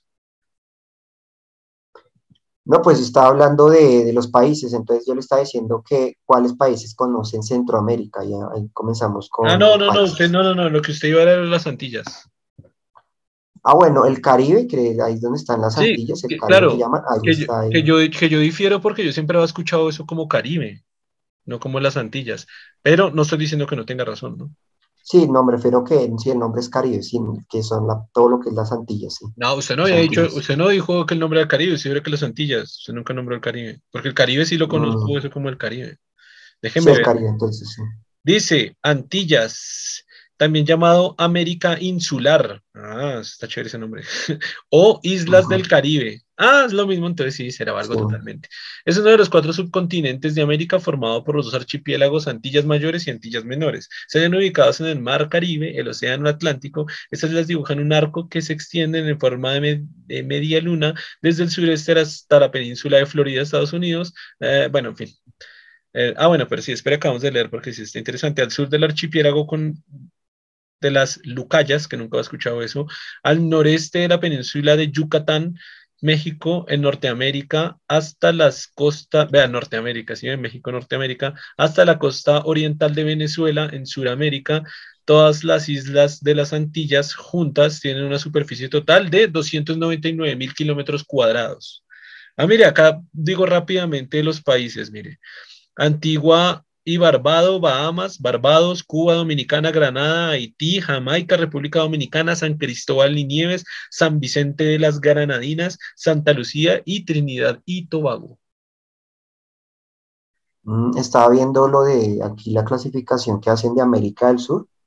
Lo curioso es que incluyen a Trinidad y Tobago como América del Sudamérica, sí. ¿En cuál? ¿En esa concepción, en esa concepción en, o en cuál? ¿O de qué habla? Mm, sí, sí, en esta, no, no es anglosajona, sino... ¿Germánica? No, más la, la española, diría. ¿Cómo, cómo meten a, a, quién dijo? Eso sí me sorprendió. ¿A Trinidad y Tobago. O sea, sí, sí está las, las, las 10 que nombramos, más las que le dije, Surinam, Surinam, Guyana Francesa y Guyana. Pues, bueno, ahí, está raro porque acabo de entrar a lo que a Trinidad y Tobago y dice, es uno de los 13 países que forman la América Insular Antillas Suizas del Caribe. Entonces no sé si que, ahí sí como que hay como una pelea ahí raro porque aquí yo diría que Trinidad y Tobago no debería ser, debería ser de las Antillas también. Aunque de pronto parece, según lo que veo en el mapa, es que está tan cerca de, de América del, del, Sur que de pronto por eso es que la... ¿A qué está cerca? ¿A Venezuela o a Colombia? No, a Venezuela, sí, más, más que todo a Venezuela, según veo en el mapa.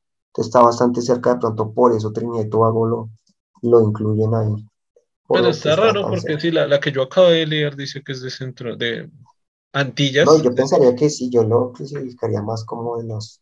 que no, pues no, no, conocía, no conocía esa clasificación de Antillas, pero sí tiene razón, o sea, yo la conozco como Caribe, pero pues sí, está, está bien decir de Antillas, sí. Mm. Ok, pero... Estamos hablando de geografía y no sé por qué, pero bueno, ya saben que en Gente Inteligente Podcast se aprende de todo. no, que hay una gran cantidad, si usted mira los mapas, la gran cantidad, sobre todo las Antillas, si ve la cantidad tan grande de países que hay, pues son islas pequeñas, pero es una cantidad. ¿Y cuántos? Yo, yo, los, pues los acabo de leer, me está poniendo cuidado, es que he notado para toda la gente del podcast que Germán se pone a leer algo y ya no pone cuidado a lo que estamos hablando.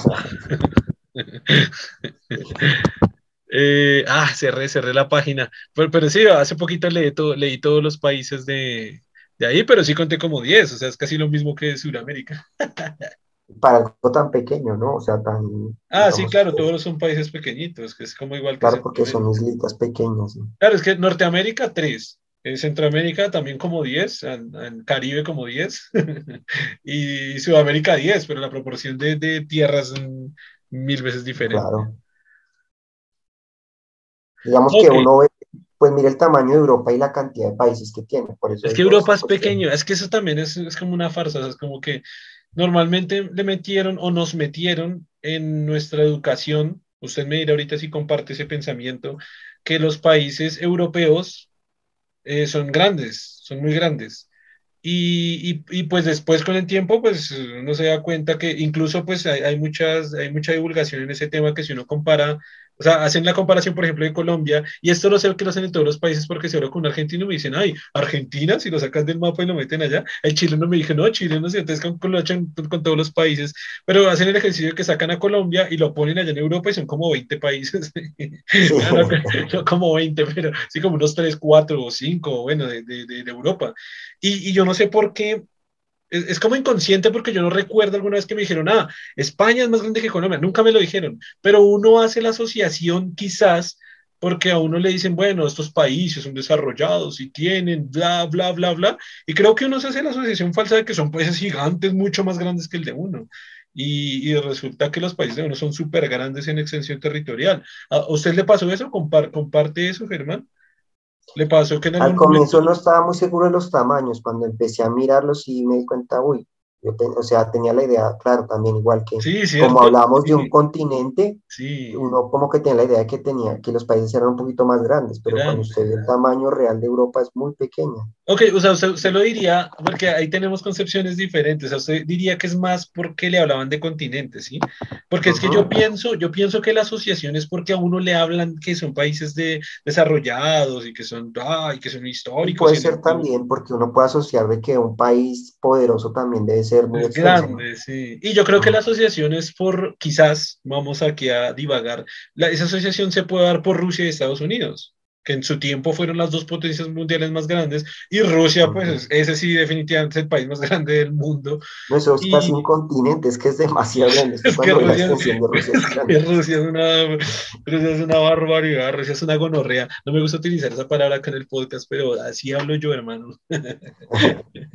esa, esa, esa palabra me encanta porque en Colombia es demasiado grosera y afuera del país les da tanta risa porque dicen ¿Usted sí sabe que gonorrea es una enfermedad? Y yo sí, yo sé, hace mucho lo sé, así tranquilo. y me dice, y me dice, por ejemplo, veo, no sé, un carro súper bonito y digo, ese carro está en la gonorrea. Y me dicen, ¿y por qué un carro es una enfermedad tan fea? y yo le digo, no, usted no, no, no piensen eso, síganme la cuerda. me encanta esa palabra, me encanta esa palabra. Y, y es que además gonorrea se utiliza para algo muy horrible. o algo muy bueno, ¿no? Es como Hitler era una gonorrea.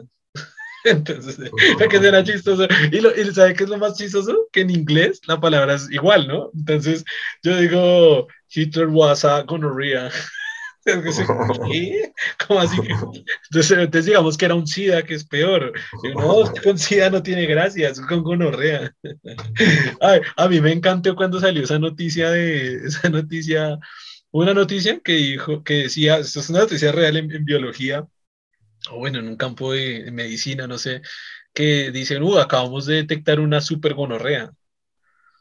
Y esta fue noticia mundial, pero en Colombia hicieron memes de esa marica noticia, que llegó la supergonorrea y salió, y salió la foto del innombrable, ¿no? O no, esto es una super gonorrea. Dice, no, la super gonorrea en Colombia ya existe hace rato, mire. Entonces... Estaba pensando en esta asociación de El Innombrable con la asociación de quién, o sea, si usted hablamos de, de, de una película que también se volvió muy famosa, que es el, el señor de los Anillos.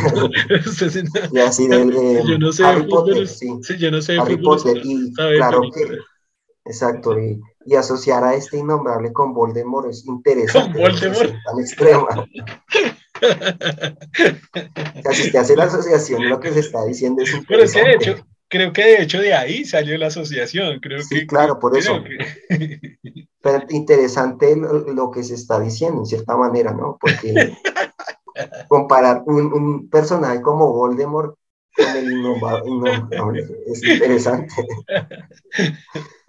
y, no, y toda la asociación que está de, la cuestión de por qué no se podía hablar de él y, la influencia que tenía sobre los mortífagos y todo, o sea, hay toda una asociación interesante que la gente no, que está, se está diciendo. Y, y Colombia, Colombia es Hogwarts, ¿cómo es? Hogwarts. No soy tan experto tampoco en Harry Potter, pero Hogwarts, ¿cómo se dice? Hogwarts. Hogwarts. Colegio Howard. Es Colombia es Howard. Qué gonorrea.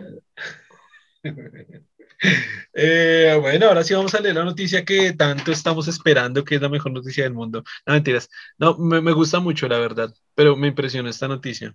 Ay, pero ya la tenía abierta, aquí la tengo. Y la noticia dice, Islandia tiene la primer generación 100% atea. 100%. Sin embargo, ok, está, muy bien esa pregunta porque ya le voy a aclarar, esa noticia ya la había leído hace rato. Eh, ya le voy a aclarar, pero, pero, wow, me encanta, se la voy a leer. Y dice, Islandia, Europa, 10 de julio, me siento como todo. De manera oficial, Islandia ha dado a conocer que el 100% de su generación de jóvenes menores de 25 años son ateos. Increíble.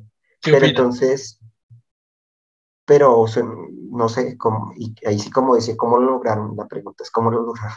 Ah, bueno, ah, ¿cómo lo lograron? Uy, excelente pregunta, excelente pregunta, pero yo diría que con, con pues, utilizando un poquito el cerebro. no, mentira. no mentiras, pero, no mentiras, pero, pero pues eh, eh, es bien sabido que esta serie de países eh, son, son, o sea, tienen un grado de agnosticismo y de ateísmo alto, más alto que muchos otros países. También se conoce que entre más, pues, nivel de educación de cultura y de otros, eh, otros, ¿cómo se llamaría? Otros factores, también hay una incidencia en que tenga más alto índice de, de ateísmo. Así que eso por un lado. Número dos, que también yo, ya leí el artículo completo, eh, pasa que en Islandia es una población muy pequeña. Si no mal me equivoco, voy a revisar ahorita el dato, pero algo así como que la población de Islandia es como de 400 mil habitantes, o sea, muy pequeña. Entonces también es fácil que todos los menores a 25, que vienen a ser menos de la mitad, eh, pues sean todos ateos. Sin embargo, sí es un logro, porque si usted coge un pueblo en Colombia en cualquier parte de Latinoamérica de 330 mil habitantes, seguro el 90% son creyentes. Entonces, eh, igual si quiere sigo leyendo la noticia. Dice, eh, la encuesta realizada en dicho país en 2016 estuvo a cargo de bla, bla, bla, bla, bla, y arrojó un dato único en el mundo, pues el 100% de los ciudadanos menores de 25 años son ateos, lo que convierte al país en el primero, con una generación completa no creyente. La encuesta revela que en casi todas las categorías de edad la mayoría cree que el mundo se originó como consecuencia de un Big Bang y no por un Dios todopoderoso como en el resto del mundo. Y de dicho resultado, un 77.7% de los islandeses de entre 25 y 44 años apoya esta teoría y un 93% dice que además el Big Bang sucedió sin ninguna ayuda divina. O sea que esos son datos todavía más completos de la otra parte de la demografía que se va a un 70%. Si bien no el 100% son ateos, pero ya hay un 70% que dice fue el Big Bang no fue un mago que dio ahí poderes y, hizo y, creó el universo. Y, y además, porque esa, esa, es, por ejemplo, la, la división del deísmo o la, la, lo, lo, que, lo que surge o de lo que surge el deísmo o la base razonable del deísmo. Y es que, ok, sí, sí, el Big Bang sí existió, sí, la ciencia, ta, ta, ta, pero Dios fue el que generó, permitió este Big Bang o lo que, ta, ta, ta, y acá están diciendo Ah, es que acá se fue generado alguna ayuda divina. No, 70 y, 70 y qué, 70, venga, leemos, 70 y, eh, 77.7% de 25 a 44. O sea, ya todos los de menos de 25 dijeron listo, no. Ya, ya no tiene sentido. Y el 77.7%, que es una mayoría muy interesante, dicen, ni siquiera fue por una ayuda divina, o sea, ni siquiera van por el deísmo, ni siquiera están en deísmo, o sea, se bajan de la religión, se bajan de, de, ser creyentes, se bajan del deísmo a decir o agnosticismo o ateísmo. Aunque la encuesta se realizó hace dos años, los expertos dicen estar convencidos de que en medida las generaciones que van creciendo o surgiendo, cada vez adoptan más una teoría científica que una divina, por lo que aseguran será muy difícil que sus próximas generaciones cambien de parecer. La, la noticia a mí me encantó, me, me, me, me emocionó, porque de cierta manera, esto lo he dicho en otros podcasts y lo voy a repetir, y me vale ver, no, me lo voy a repetir, y es que siempre le he dicho, esa es gran parte de mi crecimiento intelectual, que yo lo llamo mi propio crecimiento intelectual, surgió desde la perspectiva de responder la cuestión o la pregunta máxima sobre Dios, las preguntas máximas sobre Dios, y ya en otros podcasts he dicho que también otra pregunta que me surgió muy grande y que me impulsó a un montón pues, de investigación y de conocimiento fue el amor. que cada vez que digo el amor suena como tan, suena como tan lindo. cuando, cuando lo digo. Romántico. Es, sí, es, difícil, es difícil decir la palabra el amor sin que suene, sin que suene cute, sin que suene lindo. Porque lo que más me impulsó el conocimiento es el amor. Entonces era como, el amor me llevó a pensar, eh, pero no, no, no, o sea, el concepto amor, ¿qué es el amor? ¿Cómo funciona? ¿Qué significa? ¿De dónde sale eso? ¿no? Que es difícil decir el amor, ¿no? Y lo peor es cuando, como dije con Kitsia, ¿no? En ese capítulo, que yo dije, no, las dos cosas son el amor y Dios. Y entonces lo que más me movió fue el amor a Dios. sí. Suena como si las estuviera combinándose. Eh, sí, sí, como el, el, amor de Dios fue lo que me, llenó, de lo que me llevó a mi crecimiento intelectual. Pero si alguien me pregunta si supiera lo que opino del amor y de Dios, va a decir, uy, eso no tiene nada romántico, es todo lo antirromántico posible. Pero, eh, ah, bueno, ah, bueno, estaba diciendo, ¿por qué me encanta tanto la noticia? Porque precisamente una de las razones, del, inclusive del surgimiento y del nacimiento del proyecto Gente Inteligente, fue, ya lo he dicho muchas veces, fue hace 11 años a través del blog, donde comencé a escribir lo que es el deísmo, la perspectiva del agnosticismo, de lo que significa cada postura filosófica, de las definiciones que tiene esa postura con respecto a Dios o a un ente creador y, tratar de, llevar ese conocimiento, que precisamente es casi la, lo que comparte la misión y la visión del proyecto Gente Inteligente, y es lo que llevar este conocimiento, estas herramientas conceptuales, esta información a la mayor gente posible, a la mayor cantidad de gente posible, para que con estas herramientas pudieran descifrar si realmente existe Dios o no, si realmente vale la pena estar encerrado dentro de un pensamiento que sea netamente religioso, que sea netamente creyente, si vale la pena seguir llevando su vida a través de la creencia de la existencia de un ser superior y, y, que también existen otras posibilidades y otras alternativas al pensamiento que se introdujo, que se inculcó desde cuando éramos niños y que crecimos con él las personas que quieran seguir creyendo en Dios y dicen que es la verdad absoluta, que es lo mejor, háganlo, no hay ningún problema, pero está interesante conocer otras perspectivas diferentes a las que nos criaron cuando nos inculcaron de, de, con cría, a partir de la crianza, cuando éramos niños, mostrar estas posibilidades y llevarlas al mundo para que la gente diga, ok, y eso ha sido algo hermoso del proyecto. Muchos comentarios retribuyendo y diciendo, wow, conocí el deísmo, conocí otra perspectiva, supe lo que era el agnosticismo, entendí lo que era el ateísmo bien desde otra perspectiva, gracias a, mis videos o a mis escritos o a la información que he transmitido, me encanta. Y por eso esta noticia me alegra tanto, me emociona, porque es como, wow, o sea, si, si, si alguna vez pasara esto en Colombia, en Bogotá o en mi barrio simplemente, y que, y que yo aporté un granito de arena, un, pedacito de algo para llegar a ese, wow, me sentiría, me sentiría genial. Yo supongo que a, esa, a ese resultado, a, eh, a ese resultado han llevado personas como yo que quieren de pronto difundir esa información, profesores, niveles educativos, históricos, un montón de cosas, ¿no? Pero pienso que, pienso que, no sé, es como el sueño, ¿no? Colombia, el primer país de Latinoamérica 100% ateo. ¡Wow! sé que me voy a morir sin que pase eso, pero eh, por eso me alegro tanto esa noticia, me encanta esa noticia. Claro, pero es una cuestión muy generacional, ¿no? Porque mire que como, eh, si usted ve la perspectiva en diferentes generaciones, se va, se va viendo un decremento bastante grande. Entonces, por eso finalmente usted logra que el 100% de la población sea atea, porque primero tenemos uno de 25 a 40 que ya no tiene esta visión, de, tiene una visión de que en el Big Bang no fue necesario un creador. Entonces, claro, ahí, ve, ahí digamos que es una cuestión que tiene que darse generacionalmente. Entonces, se requiere primero una generación que esté más abierta a ideas científicas y otra ya después que hereda esta misma noción. Así que finalmente, pues digamos, pues llegaríamos a una población ya. es, es, bueno que ya las nuevas generaciones van empujando este, este nuevo conocimiento, que, se, que, se, que se inculque, que se lleve ese conocimiento a nueva generación y dicen, ok, ya desde más temprana edad, y sí, las nuevas generaciones ya se están, ya están eh, cuestionando demasiado el tema de la religión, cuestionando demasiado el tema de Dios, cuestionando, y, es algo que me alegra muchísimo, es algo que me alegra muchísimo por, repito, es algo por lo que he estado luchando 11 años eh, y, obviamente, desde que, digamos que netamente nació el proyecto con este fin, pero el proyecto obviamente ahorita está enfocado más a, con, el, con el objetivo que nació, pero más diverso, y es llevar la mayor cantidad de conocimiento posible a la mayor cantidad de gente que quiera recibirlo, que como lo hablamos en el capítulo con Jorge, es lo que se define, o lo que yo defino dentro del proyecto como gente inteligente gente inteligente para mí es simplemente gente que, quiera, que esté dispuesta a adquirir nuevo conocimiento, a ver perspectivas diferentes de, de, la vida, porque ya vimos desde la definición científica, pues todos somos inteligentes.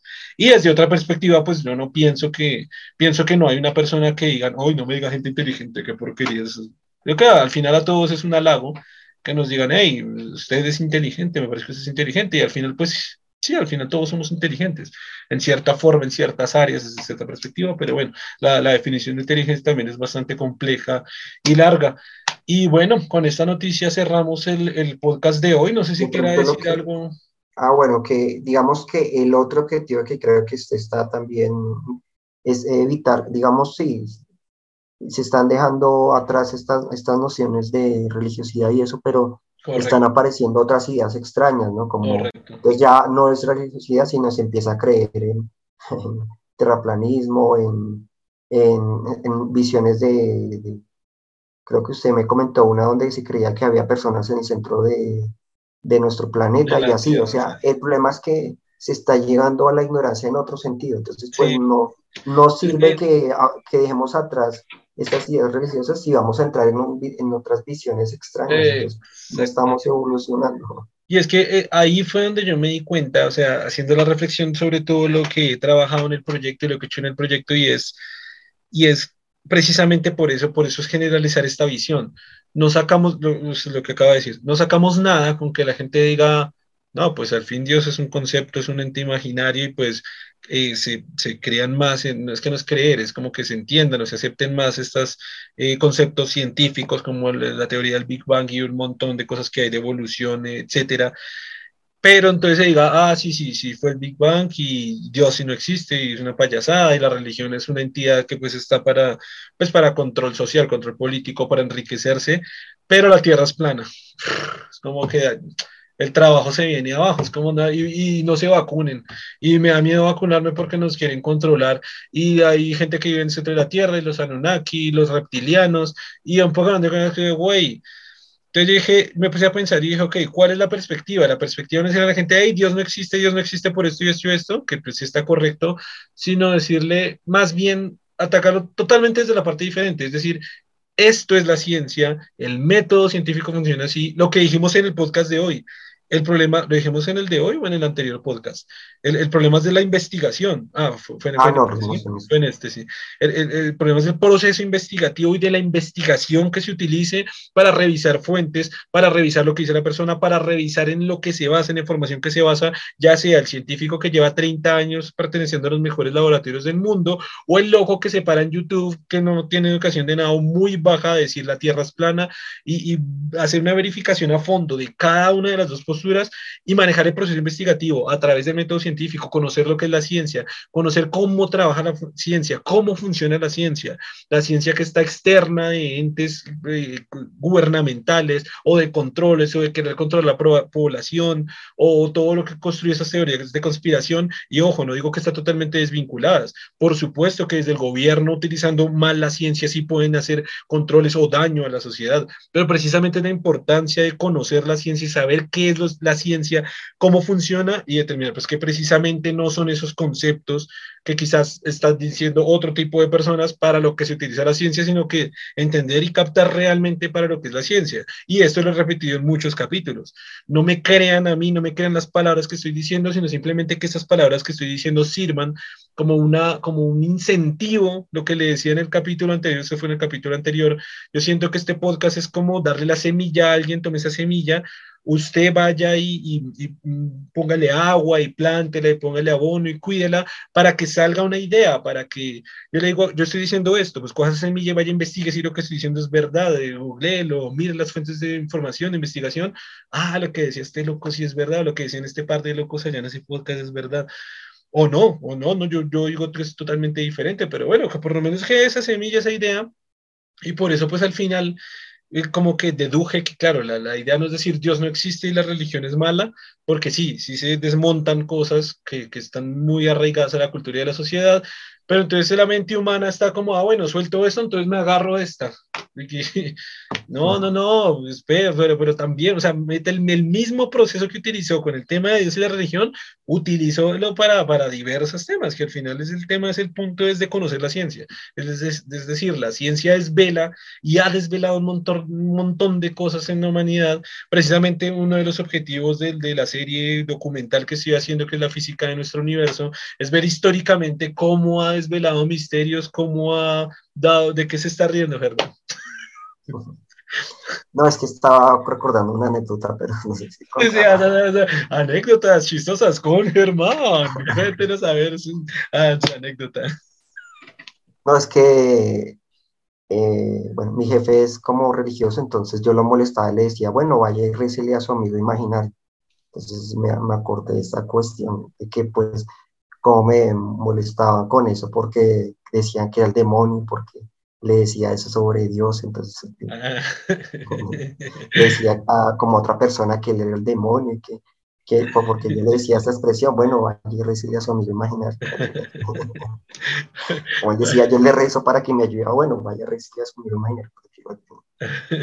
hay, hay, una, hay un meme que me encanta que yo lo, o sea, hay, en Agnóstico Razonable, la página de Facebook, a veces pongo pues memes o estas, o ese tipo de humor así, puede ser humor negro tal vez, contra Dios y la religión y todo eso. Entonces hay uno que me encanta es y dice, ah, ¿te incomodan mis comentarios contra Dios? Eh, pues rézale para que no lo siga haciendo.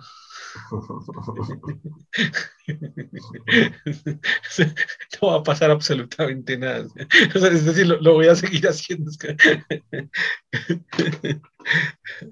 Pero bueno, después de la interrupción de mi bello discurso por la anécdota de Germán, pues simplemente, bueno, ya creo que se entendió la, la idea, ¿no? Ya más, más que todo llevar conocimiento científico y proporcionar, pues quizás estas herramientas intelectuales para que las personas puedan construir un, un mejor conocimiento en, todas las áreas, que sería la, la idea, ¿no?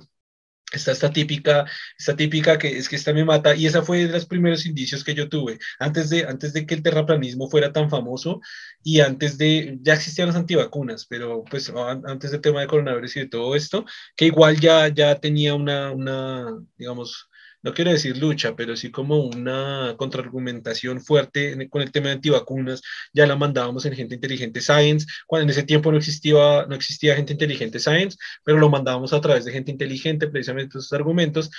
Pero cuando yo comencé a darme cuenta de todo esto, que ya fue hace, no sé, me acuerdo, 6, 7 años, fue cuando me encontraba personas, eh, como le he comentado a través del proyecto Gente Inteligente, una de las cosas beneficiosas es que me permite discutir y, hablar con un montón de gente de diferentes países, diferentes pensamientos, diferentes niveles educativos, diferentes, etcétera. Y me acuerdo que mucha gente entonces me hablaba y me decía, sí, claro, soy muy de acuerdo con el tema de Dios, Dios no existe. Yo, ¿sabes? sí, claro, por supuesto. La religión está mal, los sistemas están mal, la Biblia está mintiendo, sí, correcto.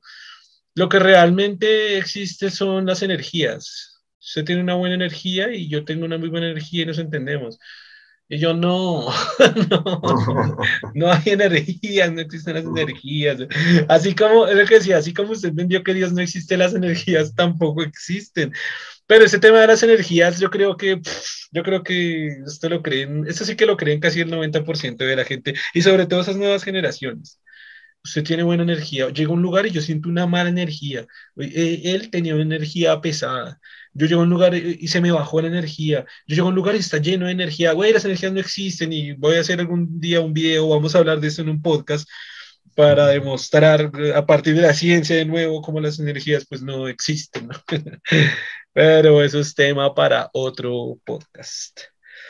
Y bueno, entonces eh, ya para cerrar, no sé si quiera decir algo más o tenga algo más que decir para cerrar el podcast. No, pues lo importante decir es formen pensamiento crítico, es lo fundamental. O sea, lo, lo importante es que ustedes eh, no, mm, investiguen por su lado y tengan un pensamiento crítico que, que, que mire las afirmaciones y trate realmente de encontrar la verdad. Y lo que le digo, hay herramientas para eso, ¿no? Está la investigación, hay ciertas metodologías, que pues di el caso del método científico en, en nuestro caso, pero pues hay, hay no sé en, en, otras ramas, por ejemplo, en la filosofía, hay, supongo que también hay ciertos métodos iguales para encontrar la verdad. Pero sean críticos, es lo fundamental, tengan pensamiento crítico. Creo que si un filósofo nos está escuchando, lo primero que diría es, no, Germán, no hay verdad. Pero bueno. Eh, gracias a todos por escucharnos. Gracias a todos los que nos vieron también. Eh, gracias Germán por estar acá. Eh, recuerden seguirnos y... ¿Y qué es lo otro? Recuerden seguirnos e interactuar con todas las partes del proyecto Gente Inteligente y nos vemos en el siguiente capítulo. Chao a todos, chao Germán. Chao.